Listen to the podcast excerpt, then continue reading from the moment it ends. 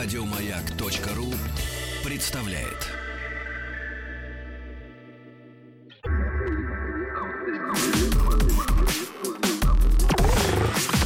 Двадцать два. Объект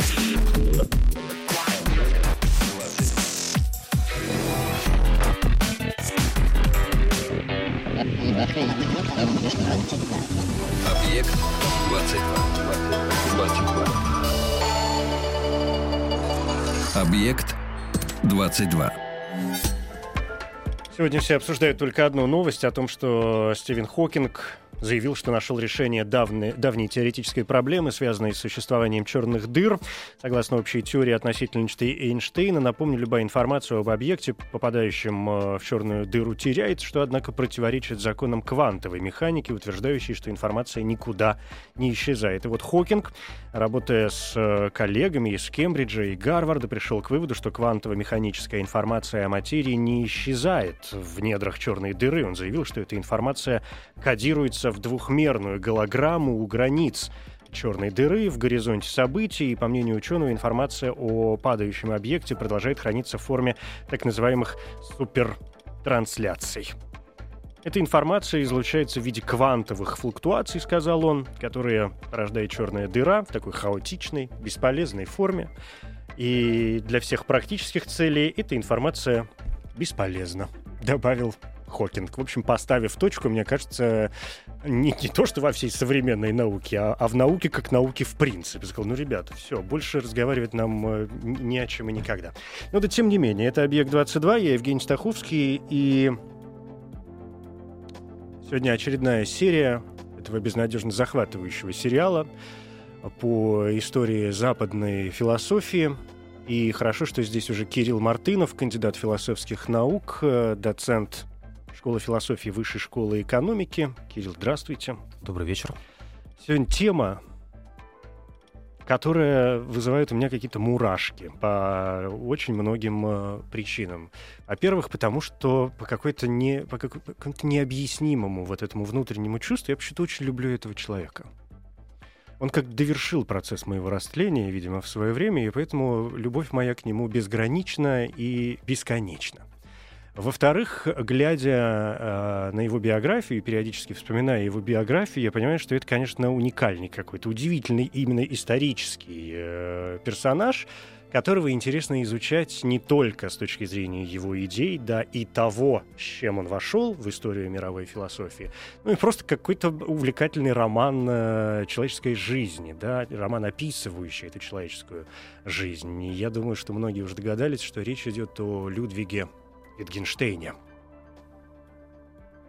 Великом философе, архитекторе, садовнике, санитаре, солдате, э, кем инженере, инженере, да, Кем, ну, математике, естественно, да? физике, кем еще он был. Проще сказать, наверное, что он э, не попробовал. Местами коммунисте, потому что все мы помним, что в 30-е годы он, например, заезжал в Советский Союз, даже, правда, проволандавшийся, иначе не скажешь, здесь три недели, он понял, что, ну, нет, ребят, спасибо, и уехал назад. Но это так, вскользь, что называется. Удивительная вещь. Витгенштейн, ну, действительно, человек из э, богатейшей семьи, да, из, в общем, блестя и очень многодетной э, семьи. Сколько у него было? Четверо, по-моему, братьев да. и, и еще три сестры. Угу. А, ну, правда, все вокруг него то и дело без конца заканчивали жизнь самоубийством. В том числе, по-моему, три брата из четырех. Только Пауль, который стал пианистом, э, как-то, в общем, смог держать себя в руках. Точнее говоря, в одной руке, потому что мы все помним, что Паулю вторую руку правую он потерял на войне. И многие композиторы стали писать для него именно специальные концерты для одной левой руки. А вот Витгенштейн — я не знаю, есть ли нам смысл действительно окунаться в подробности биографии. Коль уж мы говорим об истории философии, а, может быть, стоит начать с того, чтобы понять, э, с чего вдруг его вообще туда занесло?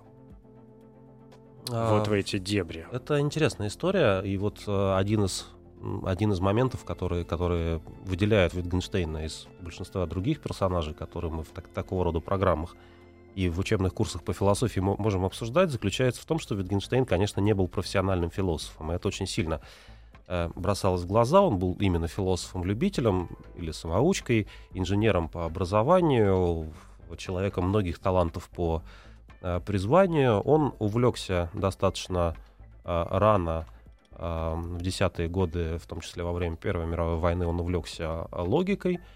И он э, прочувствовал нерв эпохи, который был выражен в тогдашнем бестселлере научном принципе математика, который был написан Расселом и Уайтхедом, и смысл который заключался в том, чтобы всю математику свести к каким-то э, интуитивно понятным законам логики, а тем самым заявить, что вообще все человеческое мышление можно м, создать как такую как такую, ну, своего рода физику, что ли, да, вот есть законы Ньютона, они достаточно простыми способами упоряд... упорядочивают мир природы. Вот представьте себе, что мы находим такие же законы логики, которые позволяют нам упорядочить любое человеческое мышление, любую истину, которую можно, которая вообще, в принципе, может быть выражена в ходе человеческого познания. И тем самым мы находим фундамент для науки, для знания, для человеческой цивилизации и ставим в каком-то смысле слова такую жирную точку, отвечаем на все вопросы, почти как вы сейчас э, говорили про квантовую информацию в э, на, С точки зрения Хокинга, да, и Хокинга, да, совершенно верно. Конечно, для э, безусловно гениального и безусловно очень амбициозного в этом интеллектуальном смысле слова молодого человека, так, таким, каким был э, молодой Витгенштейн, вот эта задача а, решить все, все интеллектуальные вопросы человечества раз и навсегда, поставить в них точку. Это тот вызов, который он принял, и это та, та история, которая привела его в философию. Интересно, что э, Витгенштейн к 18 году уже, к э, моменту окончания Э, Первой мировой войны, в которой он успел поучаствовать. Да, давайте напомним, что он э, родился в 1889 году, да. Да, совершенно верно, он успел поучаствовать в Первой мировой войне. Так вот, он э, к 18 году, находясь в итальянском плену в составе австро-венгерской армии, он, в общем, решил, что он, что он все задачи философии уже решил и он может заняться после этого чем-то другим. То есть он пришел в философию для того, чтобы там увидеть вот, чтобы проблему, поставить точку. Проблему и поставить точку. Это, в принципе, старая философская такая игра. И Гегель, и Аристотель, и там, Платон, кто угодно еще этим занимались. Но вот Wittgenstein, пожалуй, наиболее ярким образом из инженерного, инженерной науки, из математики приходит в философию, э, ставит, как ему кажется, точку и уходит. Это действительно производит э, большое впечатление, особенно на британских философов, на того же Рассела, на, на его коллег по Кембриджу. Вот. А, но э, э, история на этом не заканчивается, потому что через 10 э, лет примерно Витгенштейн понимает, что, в общем, на самом деле его решение было неудовлетворительным. Он возвращается к, своим, эм, к своему вопросу. В центре его рассуждений находится язык. И вот он понимает, что его картина языка и его представление о том, как же возможно в языке человеческое мышление, она совершенно не работоспособна, и тогда появляется так называемый поздний Витгенштейн. Если ранний Витгенштейн пишет логико-философский трактат свой знаменитый на немецком языке в 18 году, составленный из пунктов, короткий, очень короткое, лаконичное, несколько загадочное произведение, то поздний Витгенштейн... И очень небольшое. И очень небольшое. То поздний Витгенштейн страдает таким постоянным перфекционистом, ведет очень длинный семинар в Кембридже многолетний, котором участвуют самые разные люди, но в основном группа преданных таких студентов. Так ничего больше не публикует, умирает в 1951 году уже после Второй мировой войны, э, в ходе которой он санитаром работает, как, как вы отметили. Э, в, и э, посмертно выходит в 1953 году его вторая классическая теперь а, тоже работа под названием «Философские исследования», где нам является некий поздний Витгенштейн, который а, дает другую теорию языка и тоже, и тоже в свою очередь влияет а, как на философию, так вот этот вот поздний Витгенштейн, он уже влияет не только на философию и логику, но и на целую группу социальных наук. И я бы сказал даже, что особенно важно, наверное, на вообще стилистику а, современного академического мышления – характерного для англоязычных университетов. То есть лучшие э, в мире британские и американские университеты современные, там для людей Витгенштейн — это родной человек, и не только для философов. И не обязательно потому, что они его профессионально изучают, а потому что он предложил определенный, определенную модель того, что вообще надо считать как можно отличать хорошее мышление от плохого мышления. То есть это философия другого уровня. Она, безусловно, отличается от э, древней философии, которая занималась вопросами ну, какого-то там бытия, и, безусловно, отличается от э, философии средневековой, которая бесконечно занималась религиозными моментами, да. Безусловно, отличается от э, философии, например, немецкой, ну, я имею в виду там Канта Гегеля, которые бесконечно, опять же, пытались вот это отыскать э, не то чтобы первопричину, но объективность там всего сущего и так далее. А Wittgensteina принято относить к философии, ну, понятно, что это философия, да, уже поздняя, конец 19 ну, в общем, уже 20 век, все усложняется. И Wittgensteina принято относить к так называемой аналитической философии, mm-hmm. которой как раз одним из основоположников был Бертран Рассел, который был и учителем, да, какое-то время Wittgensteina, и который о нем же очень, кстати, всегда довольно забавно отзывался. Но Рассел вообще, как мы все хорошо знаем, был большой э, шутник. Но, надо да? сказать, Витгенштейн тоже забавно mm-hmm. отзывался mm-hmm. о Расселе, что э, Витгенштейн реже известен нам как шутник, но вот, как известно, он, в частности, сказал про что все книги Рассела надо разделить по цвету на синие и красные. Синие — это книги по логике и математике, красные — это книги по этике и религии. И красные не надо читать никому, а синие надо читать всем. Вот э, как бы к своему учителю, и отчасти к своему протеже, который, которого Витгенштейн, конечно, в каком-то смысле слова всегда перерастал, э, он относился таким образом. Но вот вы сказали ключевое, ключевое слово для, для того, чтобы как-то дать контекст для этой дискуссии, это аналитическая философия слово аналитическое в данном случае указывает на то, что главной целью своей деятельности философы этого направления, ну, по крайней мере, изначально, исторически, в 20-е, 30-е, 40-е годы а, прошлого века считали а, так называемую деятельность по анализу языка и языковых выражений. А, логика здесь такая. Важнейшим вопросом является вопрос о том, как знание отличается от незнания и каким образом, следовательно, становится возможным наука – и вообще комплекс человеческого знания. Дальше мы делаем следующий ход. Все знание человеческое так или иначе формулируется в языке. А, даже если вы занимаетесь экспериментальной наукой, вы все равно записываете ход вашего эксперимента так, чтобы его можно было воспроизвести. И для этого используется либо язык математики, либо какие-то комментарии на одном из естественных языков, как правило. Там же используется логика. И задача философа заключается в том, чтобы добиться, чтобы выражения, которые используют люди, когда они стремятся к знанию, были максимально адекватными той цели, которую они хотят получить. То есть задача философа, ну, я так своим студентам-первокурсникам объясняю, задача философа — это задача по троллингу такому. Они должны подходить и спрашивать, а что именно вы имеете в виду? Постарайтесь выражаться как можно более ясно вам точно есть что сказать. Если вы не можете сказать ясно то, что вы хотите сказать, то, возможно, вам на самом деле сказать нечего. Вот такой проект изначально аналитической философии, он довольно тесно связан с разными там историческими контекстами, вот в частности с поиском основания э, математики, чем Рассел в середине своей карьеры занимался. И вот здесь эти моменты. Вот, собственно, чем, чем Витгенштейн э, повлиял. Во-первых, это вот, вот эта самая серьезная ставка, так называемый лингвистический поворот. Это аналитическая философия в целом, и за ее пределами это движение тоже было поддержано. Язык был поставлен э, на первое в 20 веке, в середине 20 века язык был поставлен на первое место в философии. То есть мы должны разобраться с сознанием, с истиной, с тем, как то и другое может быть возможно, и поэтому предмет нашего исследования как философов и инструмент нашего исследования это э, язык. Язык в самом широком смысле слова, как носитель информации. Может быть, язык. именно поэтому, ну, кажется совершенно неудивительным, что именно математики стали обращать на это главное а, внимание. Совершенно верно, математики и логики. Так вот, еще, еще здесь э, вот эти вот моменты важные. Значит, почему Wittgenstein именно на стиль мышления повлиял? Мне кажется, Wittgenstein показал, как, что значит вообще быть хорошим философом, хорошим мыслителем.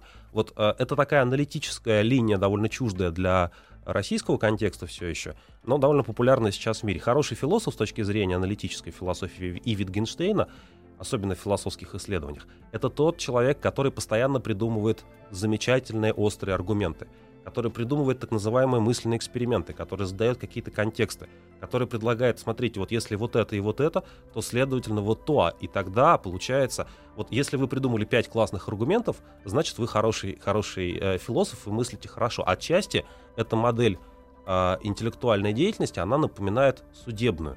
Очень важную для, для, аналити- для англоязычного, для британского контекста.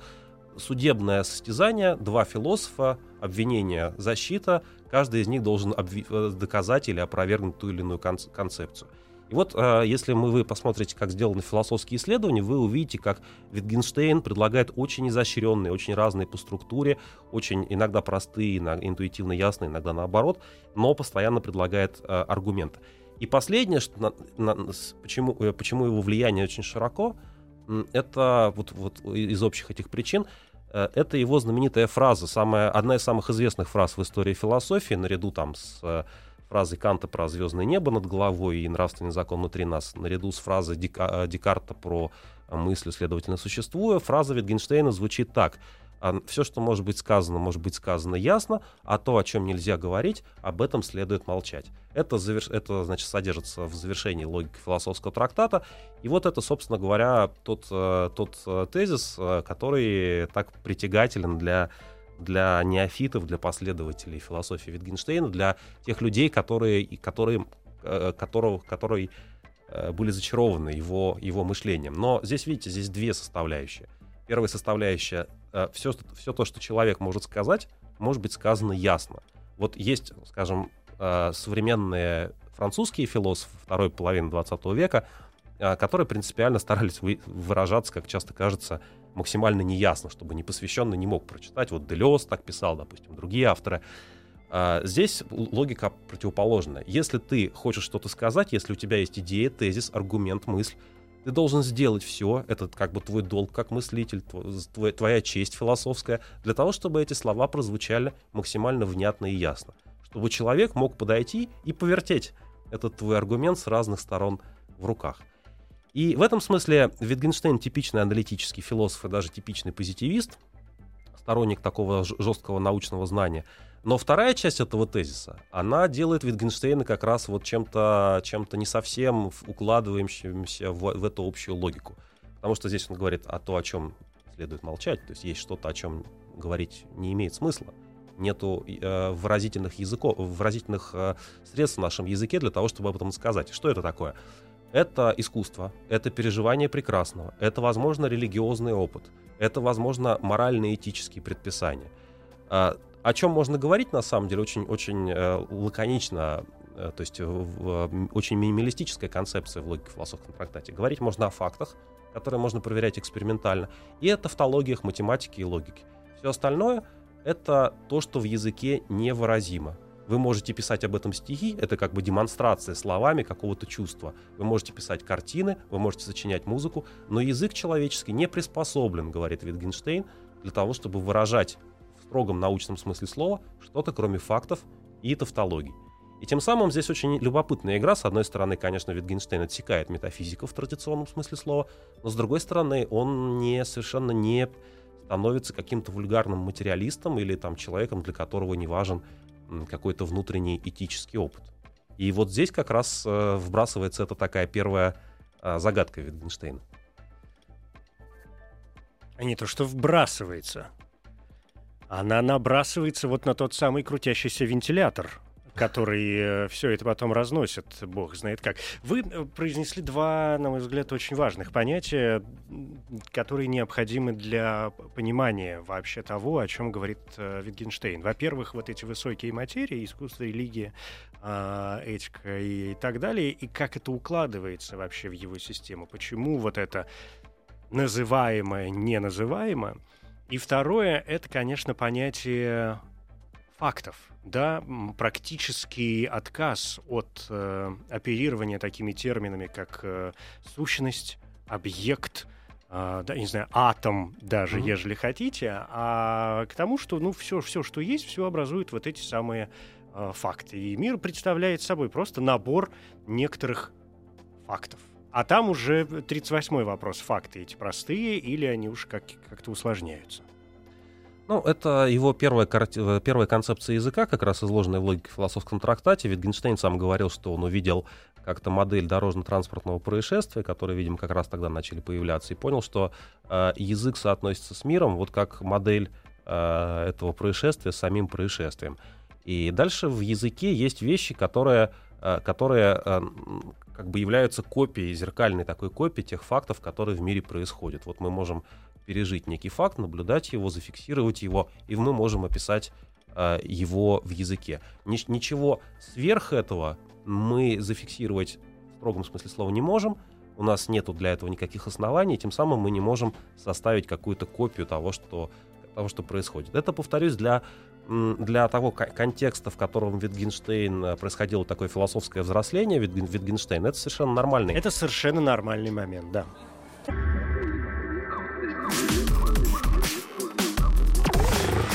Объект 22.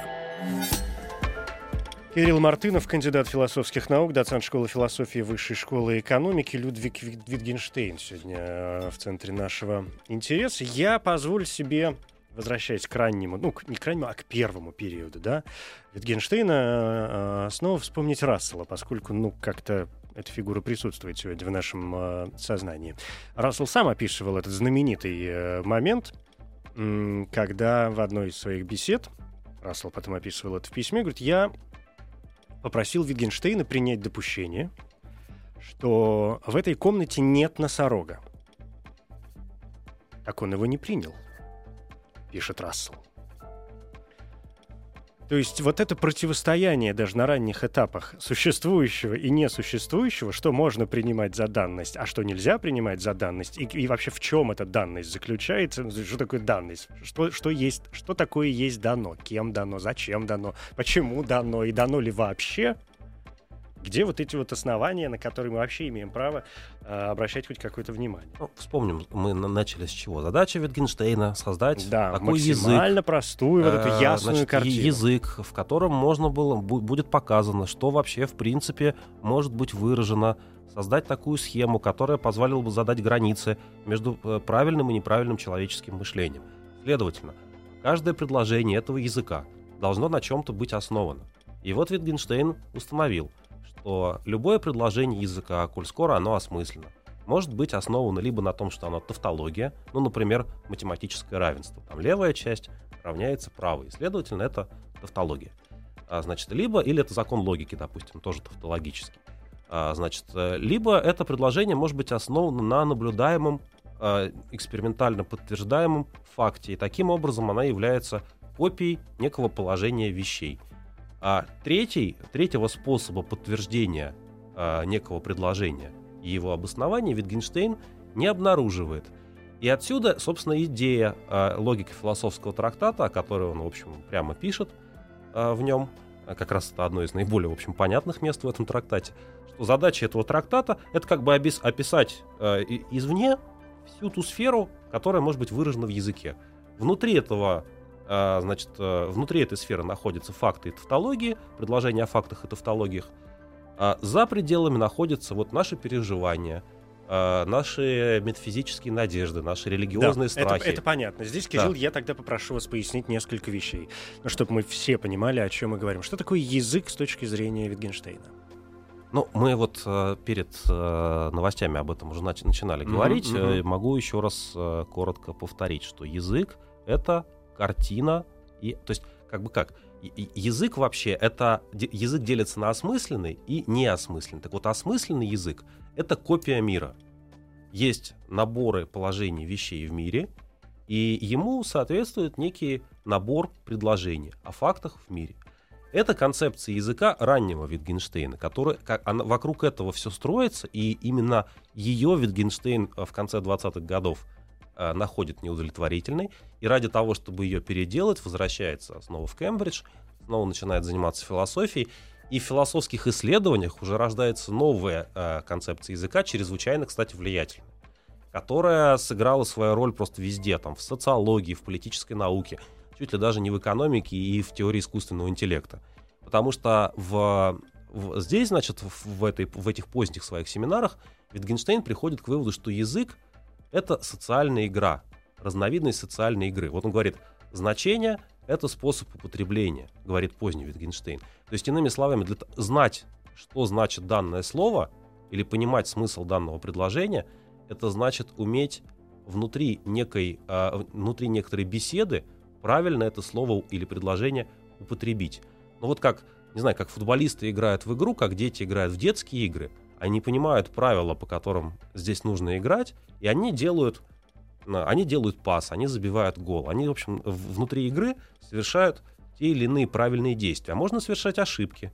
И эти ошибки либо ведут к поражению, либо к тому, что судья свистнет. Вот так же и в языке. Осмысленное выражение, говорит Витгенштейн, это языковая игра, это удачная языковая игра, по-немецки очень красиво, шпрахшпиле звучит. А, значит, вы, вы классно сыграли после того, как вы научились вообще играть. Вы пришли, вы общаетесь с другими людьми, вы видите, как они играют своим языком, вы учитесь играть в разные игры. Что такое разные языковые игры?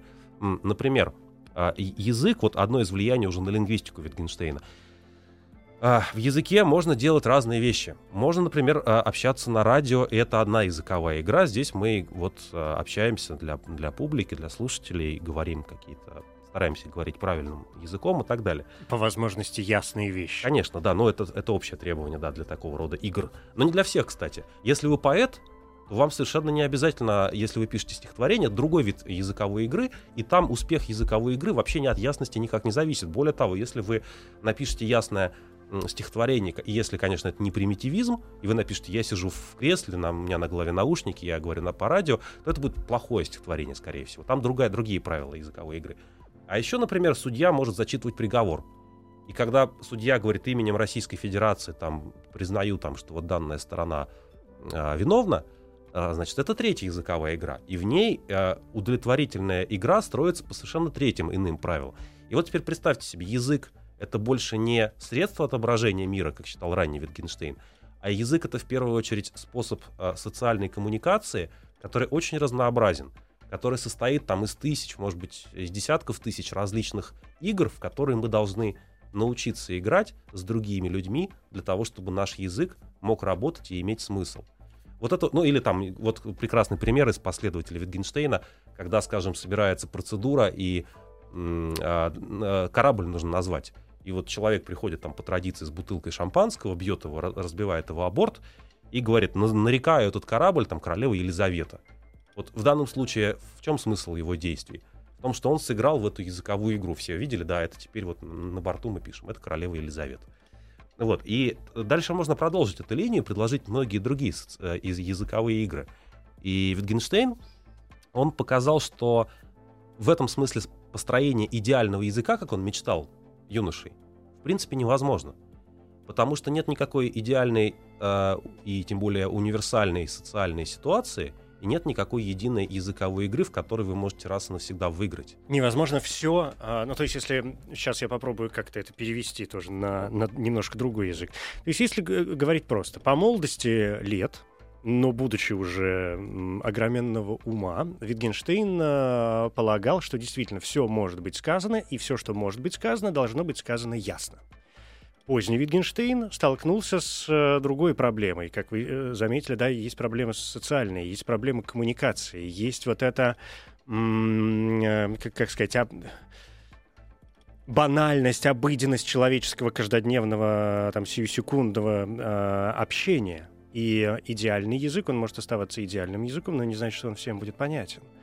А... Даже, даже хуже. Язык э, не может быть идеальным, потому что попытка построения идеального языка это просто одна из разновидностей языковых игр, которые в данном случае играют философы угу. позитивистской школы. Невозможно, невозможно, посмотрите, невозможно взять э, вещь, э, сопоставить этой вещи некое слово и сказать, что э, данная вещь это смысл данного слова. Но между зайцем и словом заяц в разных языках вообще никакой связи нету. Единственная причина, почему... Но более того, само слово «заяц» имеет, несет в себе несколько значений ну, в ну, разных совершенно языках. верно, да. И, и там об этом еще последователи Витгенштейна вроде э, Вилларда Куайна много-много написали, там кролик у него фигурировал. Но смысл вот в этом, что как бы язык — это не музей. Не музей, э, не музей э, с этикетками, где подписаны правильные названия слов. Смысл так не устанавливается. Смысл выстраивается в коммуникации. Здесь очень много, смотрите, политических э, э, как бы последствий, например, то есть для, для политической философии, для политической науки. То есть выясняется, что на самом деле никакого предзаданного политического э, политической истины, которая для всех работает, нету. Единственный способ договориться, как ни банально, это звучало бы, это начать договариваться.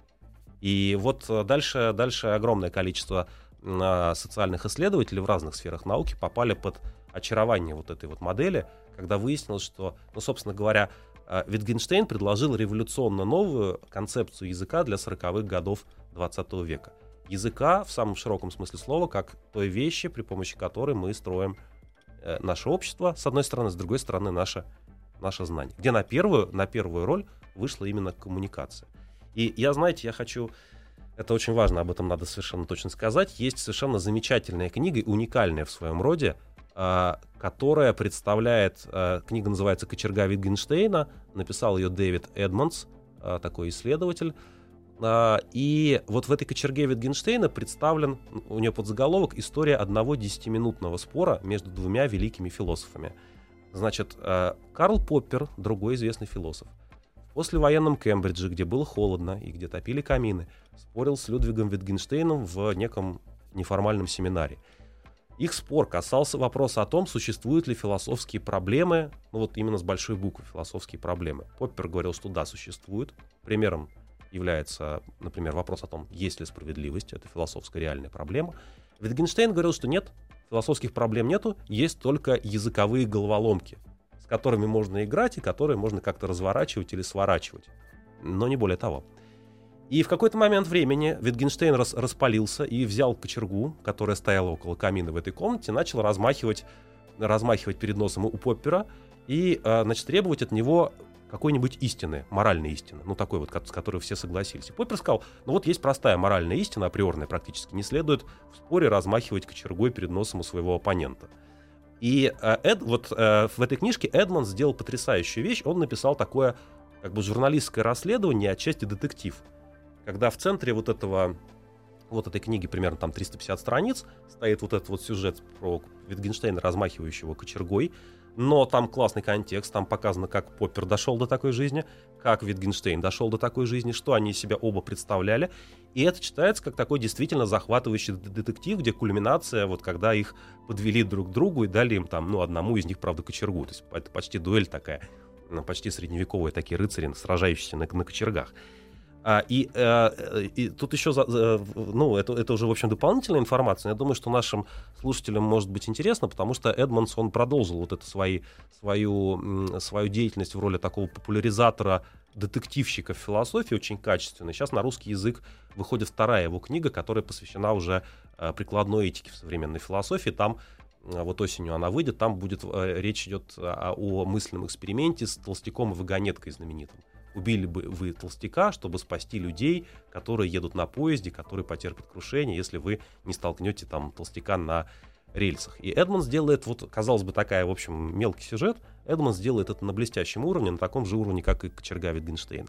Я, я слушателям советую, вот если вы, если вы заинтересовались этой фигурой, Витгенштейном, а он привлекает, конечно, внимание, то, безусловно, надо смотреть его, его собственные тексты, но «Кочерга Витгенштейна» — это прекрасное, блестящее, очень интересное введение в то, как мы все вот находимся, почему мы все попали под обаяние э, этого Людвига, божественного Людвига, как называется его одна из его э, биографий. Вопрос кочерги Витгенштейна интересен ведь не только с такой вот полуисторической точки зрения, но и с точки зрения действительно восприятия языка и кем мы чувствуем себя на месте, а, ну то есть мы чувствуем себя поппером, перед которым сейчас Витгенштейн размахивает этой самой кочергой, или мы местами чувствуем себя самим Витгенштейном, который размахивает этой самой кочергой перед лицом поппера. Ну, знаете, Витгенштейн, он э, все-таки его, он не был особенно агрессивным человеком, надо сказать, он был пацифистом, толстовцем, и, кстати, Советский Союз, он, в общем, э, уехал, пытался уехать, ему, кстати, здесь предлагали э, даже, по слухам, там, должность то ли доцента, то ли профессора в Казанском госуниверситете, забавно, то есть угу. в Москве и в Ленинграде. Но он в Москве, его... по-моему, дал несколько каких-то лекций в МГУ а, Ну нет, лекции, я думаю, все-таки ну, не такое, было. Какие были какие-то разговоры, разговоры шли, да, да, ему там очень смешно было столкновение с советскими философами, марксистами, которые мы сказали, что вы знаете, вы Гегеля мало читали, вот на, как бы ваша проблема, потому что вы... Э, потому что вы, да, продолжим через минуту. Объект 22. Возвращаясь к э, советским профессорам, которые говорили, ну как же вы не читали Гегеля, мы можем вспомнить и слова самого Витгенштейна, одно из самых известных, опять же, его выражений. Я единственный профессор философии в мире, который не читал ни слова из Аристотеля. Да, совершенно верно. Это указывает на его, в общем, такую вот э, аномальную, легендарную биографию. Еще раз, э, он, он был философом-любителем, но, э, но, но, но настоящим, как бы в кавычках, профессорам философии им пришлось признать, что, в общем, такой любитель имеет право на существование, и более того, э, им всем есть э, чему поучиться. Есть тоже еще анекдот о том, как э, когда Витгенштейн приехал в Кембридж, и им нужно было там начи- начинать вести свой семинар, то формально профессора Кембриджа должны были убедиться, что этот человек как бы соответствует, его квалификация соответствует. И нужно было провести что-то вроде экзамена, аттестации. Вот два самых знаменитых английских тогда философа Бертран Рассел, уже упоминавшийся, и Джордж Мур, они о чем-то спрашивали, они о чем-то беседовали мило с Витгенштейном, потом Рассел сказал Муру, ну, вы же профессор, Джордж, спросите уже о чем-нибудь, мы же должны вот его послушать. Мур задал вопрос, раз э, Витгенштейн пустился какие-то аргументы, а потом повисла некая пауза, э, Витгенштейн после этого встал, похлопал их обоих по плечам, сказал, что да я знаю, что вы этого вряд ли когда-нибудь поймете, и ушел. В общем, и так он был аттестован как человек, который может преподавать. Э, в Кембридже, я думаю, что нам, конечно, хочется быть Витгенштейнами. Э, нам хочется быть тоже яркими, нам хочется быть э, людьми, которых, которые после себя оставляют такой вот загадочный шлейф. В принципе, Витгенштейн нам дает возможность в эту игру поиграть, потому что он, ну, в конце концов, вот большую часть жизни он сомневался в том, что он имеет, что он достиг какой-то такой точки убедительности, когда он, наконец, может опубликовать свою вторую книгу, в которой он уточнит или, там, точнее, опровергнет те свои надежды, которые он сформулировал в 18 году в логико-философском трактате, и так ему в итоге это не удается. Вот такой взбаламошный гений, немножко не от мира сего, есть разные тоже по этому поводу легенды, он вызывает у нас симпатию, конечно. Кстати, Витгенштейн даже, в общем, оказался оказался героем э, и кинематографическим, потому что в 93 году был снят э, фильм с одноименным названием «Витгенштейн», где вот и советские профессора представлены, часть этих анекдотов.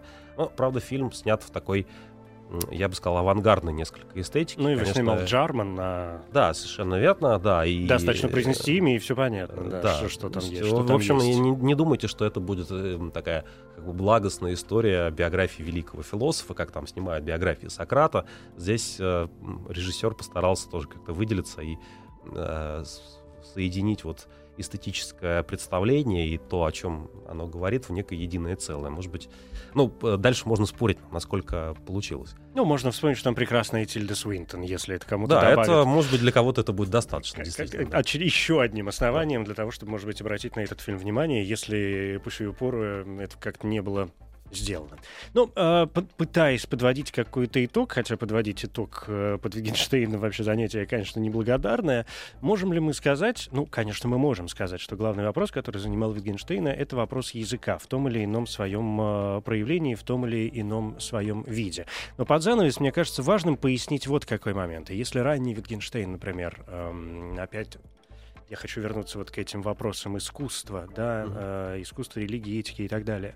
Если ранний Витгенштейн искал идеальный язык и выносил вот эти все понятия куда-то за рамки, то правильно ли я понимаю, что Витгенштейн уже в своих э, философских вот этих опытах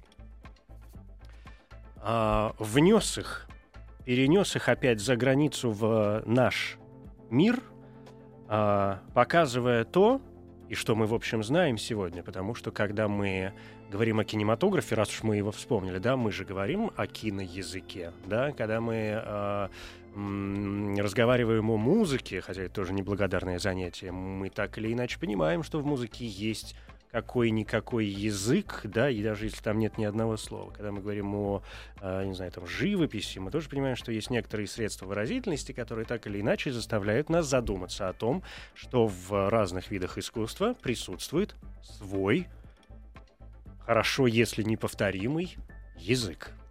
Нельзя сказать, что Витгенштейн прямо вот такие э, во втором этапе своего творчества прямо таки вернул вот эту э, тему эстетического и этического опыта, который для него особенно важен в состав своей философии. Такого целенаправленного жеста не было. И более того, если вы возьмете тексты философских исследований, вы увидите, что он по-прежнему старается разграничивать вот разговор о знании, о построении знания и построении языка от разговора о, а, от различных как бы содержаний языковой вот этой вот деятельности. То есть, что такое язык его по-прежнему интересует, как возможно хоть что-то знать его по-прежнему интересует, как можно э, выстраивать язык таким образом, чтобы люди тебя понимали, и ты понимал, что именно ты говоришь.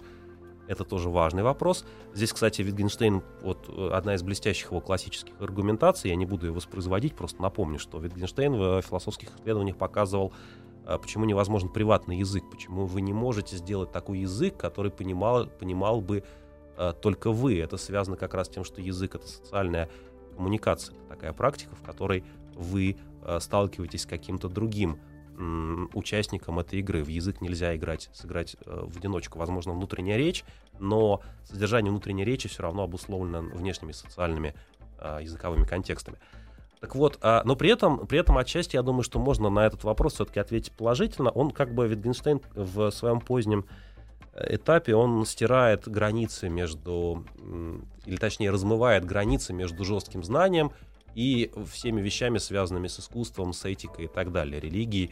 Поскольку и то, и другое, и третье является языковой игрой, то в каком-то смысле можно сказать, что так же, как богословы играют в свои э, значит, э, языковые игры, рассуждая о Боге, также вот ученые рассуждают о черных дырах. Это разные языковые игры, игры, но э, по, по своему формату то и другое достаточно похоже, гораздо более похоже, чем думал думал ранний, ранний Wittgenstein. Но, повторюсь, для него все-таки а, ни то, ни другое, ни, то есть сама вот эта тема сближения искусства и науки для него не выходит на первый план. Для него по-прежнему самый важный, а, важный вопрос о том, как мы все-таки хоть что-то можем говорить, знать а, и коммуницировать с другими людьми, как возможен язык.